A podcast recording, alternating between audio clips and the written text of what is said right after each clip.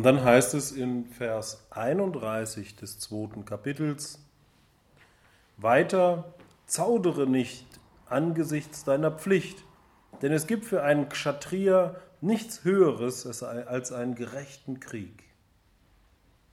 Ja, und das ist genau so ein Vers, wie zum Beispiel der SS-Führer Himmler ihn gemocht hat. Ich habe schon mal erzählt, dass äh, manche Nazis tatsächlich Gefallen an der Bhagavad Gita hatten, äh, eben genau wegen solcher Verse. Die haben natürlich sich äh, nicht das Ganze angeguckt, wenn man schaut, die Bhagavad Gita hat auch eine hohe Ethik ja, und spricht immer wieder davon, wie wichtig es ist, ähm, Liebe und Mitgefühl zu entwickeln und, ähm, und ja, gewaltlos zu leben. Aber ein solcher Vers, der eben hier sagt, ja, wenn du ein Krieger bist, dann gibt es nichts Höheres als einen gerechten Krieg und äh, darin seine Pflicht zu erfüllen. Und wenn man das eben aus dem Zusammenhang reißt, ja, dann kann da in so einem wirren Nazi-Geist äh, ja, die Idee entstehen, ähm, dass solche Verse eben richtungsweisend sind. Aber es ist völlig aus dem Zusammenhang gerissen und so ist es häufig mit, äh, mit heiligen Texten. Ihr kennt zum Beispiel heute äh, wird oft zitiert äh, aus dem Koran irgendwelche Verse, die seltsam sind. Ja, dann gibt es aus dem Alten Testament gibt's Verse, die wirklich krass sind. Ich habe letztens einen Vers gelesen, da ging es darum, dass man die Kinder der Feinde äh, an einem Felsen zerschmettern soll. Ja, Altes Testament. Und ähm, wenn man solche Verse aus dem Zusammenhang reißt, ja, und nicht schaut, wo wurden die gesagt, wie und äh, was sind da die Hintergründe, äh, dann versteht man sowas völlig falsch. Ja? Natürlich soll man nicht die Kinder des Feindes am, am Felsen zerschmettern. Und genauso ähm, kann man so einen Vers hier aus dem Zusammenhang reißen. Hm. Der Arjuna ist ein Krieger. Ne? Und es gab damals dieses rigide Kastensystem, was es eben heute auch noch gibt.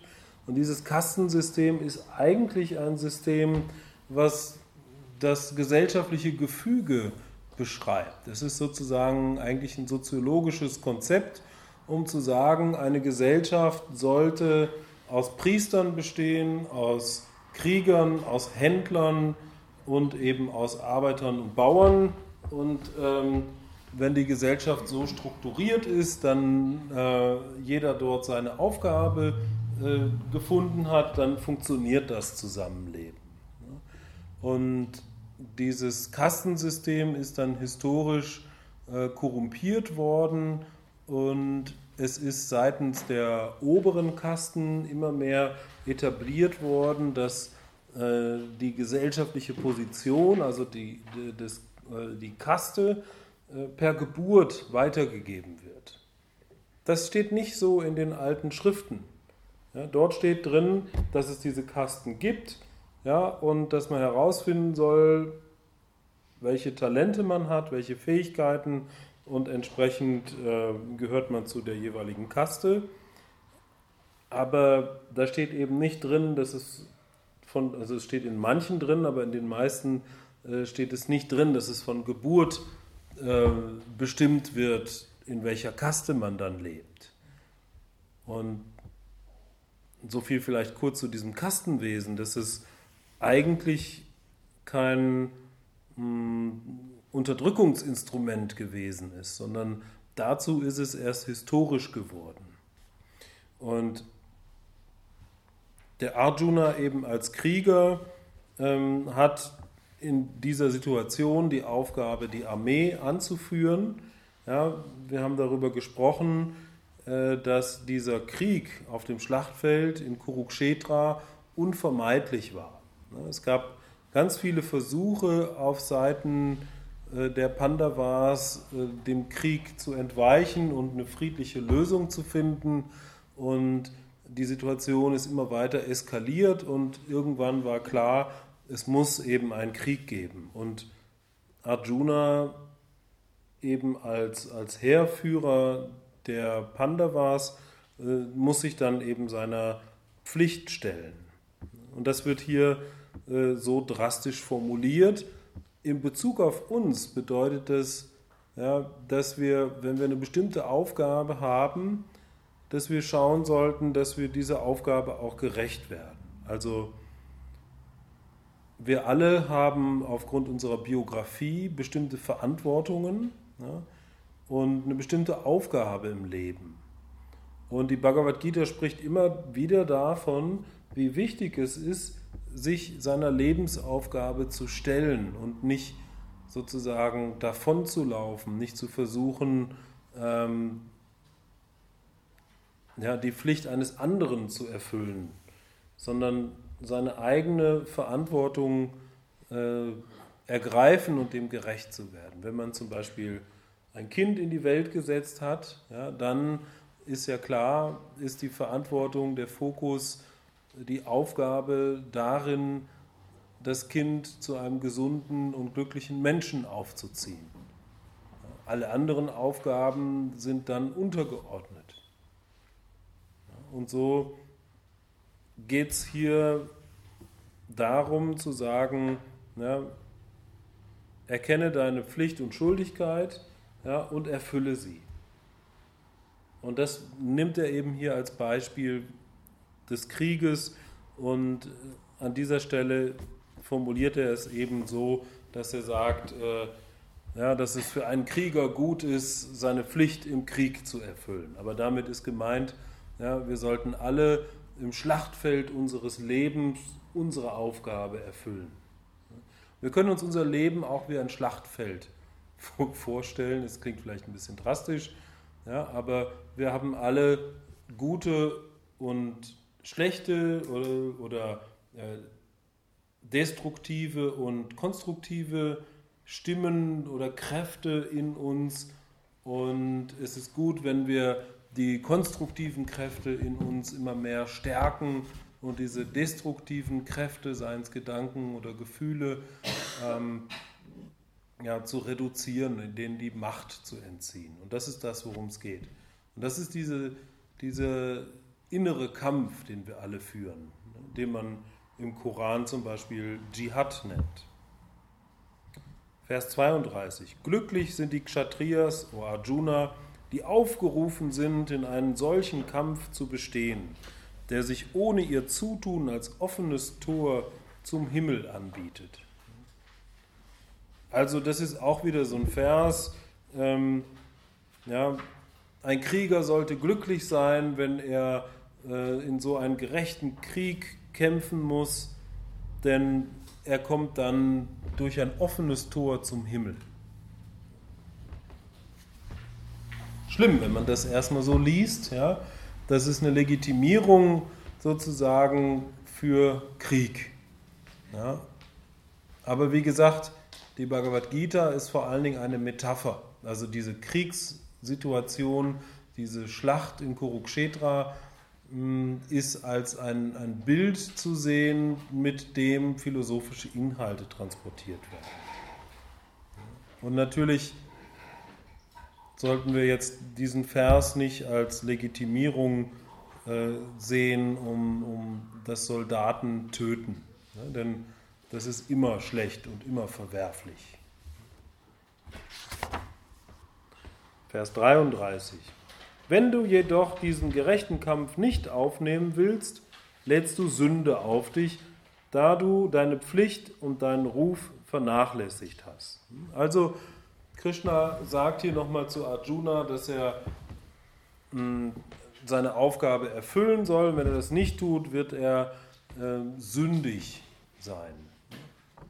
Und diese Argumentation erinnert uns auch so ein bisschen an, äh, an Katholizismus. Ja? Wenn du deine Aufgabe nicht erfüllst, dann bist du ein Sünder ja? und dann musst du zur Beichte gehen am besten noch. Ähm,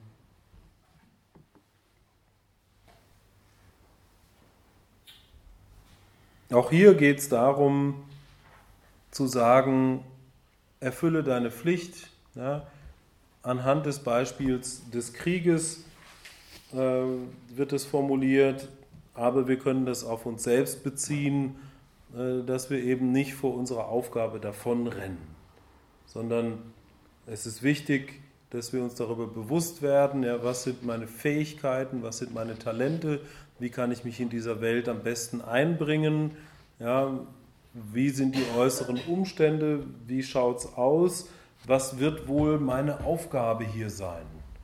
Ja, und diese Aufgabe gilt es dann auch wirklich zu erfüllen und nicht davor wegzulaufen, nicht immer wieder nach Auswegen suchen, weil das kostet nur Kraft, sondern zu schauen, dass man mit vollem Elan sich seiner Aufgabe widmet. Ja. Und Krishna verstärkt es noch ein bisschen im nächsten Vers 34. Auch werden die Menschen von deiner nie endenden Unehre berichten. Und für einen Menschen, der einmal verehrt worden ist, ist Schande schlimmer als der Tod. Also er greift ihn so ein bisschen bei der Ehre und sagt, ja, die Leute werden auf jeden Fall schlecht über dich reden, wenn du jetzt hier deinen Schwanz einziehst und nicht in den Krieg ziehst, wenn du jetzt hier davonläufst, das wird sich rumsprechen und die Leute werden das nicht gut finden. Und äh, da du mal als großer Krieger bekannt warst ja, und dich in diesem Ruhm auch immer gut gefühlt hast, äh, wird es für dich eben sehr schlimm werden. Ja, ein Krieger, der äh, die größte Schlacht nicht antritt, sondern davonläuft, das ist eben keine, keine Ehre. 35. Die großen Wagenkämpfer werden denken, du hättest dich aus Furcht vom Kampf zurückgezogen. Und Menschen, bei denen du im hohen Ansehen standest, werden dich gering schätzen. Also genau das Gleiche nochmal. Ja, wenn er sich eben vom Kampf zurückzieht, dann wird sein Ansehen in den Keller gehen. 36. Auch deine Feinde, die an deiner Macht Anstoß nehmen, werden viele schmähende Worte finden. Was ist schmerzlicher als das? 37. Wenn du getötet wirst, erlangst du den Himmel. Wenn du siegst, erfreust du dich der Erde. Daher, Sohn Kuntis, erhebe dich zum Kampf erschlossen. Also er sagt hier, egal was du tust, wenn du in den Kampf ziehst, du wirst gewinnen. Entweder du gewinnst den Krieg und dann bist du der große Gewinner und wenn du verlierst, dann bist du bei der Erfüllung deiner Pflicht gestorben, ja, dann wirst du trotzdem gewinnen, weil du dann äh, ja, ehrenvoll in den Tod gegangen bist und eine bessere neue Geburt bekommst. Wie gesagt, das Schwierige ist hier die Sache mit den Kasten. Ja, ähm, das spielte damals eine große Rolle. An anderer Stelle kritisiert äh, Krishna eben auch dieses rigide Kastensystem, aber an dieser Stelle ähm, argumentiert er eben, dass es wichtig ist, die Pflicht zu erfüllen und äh, ja, und das stößt uns natürlich zunächst mal übel auf, weil ähm, aus unserer freiheitlichen westlichen Sicht natürlich so ein so ein System wie dieses Kastenwesen ähm, sehr befremdlich ist und, und sehr ja, unterdrückend äh, auch ist. Aber ich möchte halt betonen, dass das ursprüngliche Kastenwesen äh, kein Unterdrückungsinstrument gewesen ist, sondern einfach nur ein soziales Modell, was auch funktioniert hat. Übrigens hat man ganz klar festgestellt, dass das Kastenwesen, so wie das heute gelebt wird, auch ein rassistisches ähm, Modell ist. Und zwar ist es tatsächlich so, dass höhere Kasten hellhäutiger sind, niedrige Kasten dunkelhäutiger. Und man hat auch festgestellt, dass die höheren Kasten genetisch viel enger mit den Europäern zusammenhängen und die niederen Kasten genetisch eher mit den Asiaten. Also da gibt es tatsächlich auch eine, eine, ethnische oder genetische Trennung zwischen den Kasten, was, äh, was ich auch ziemlich heftig finde, dass es äh, nach so vielen tausend Jahren noch so klar erkennbar ist.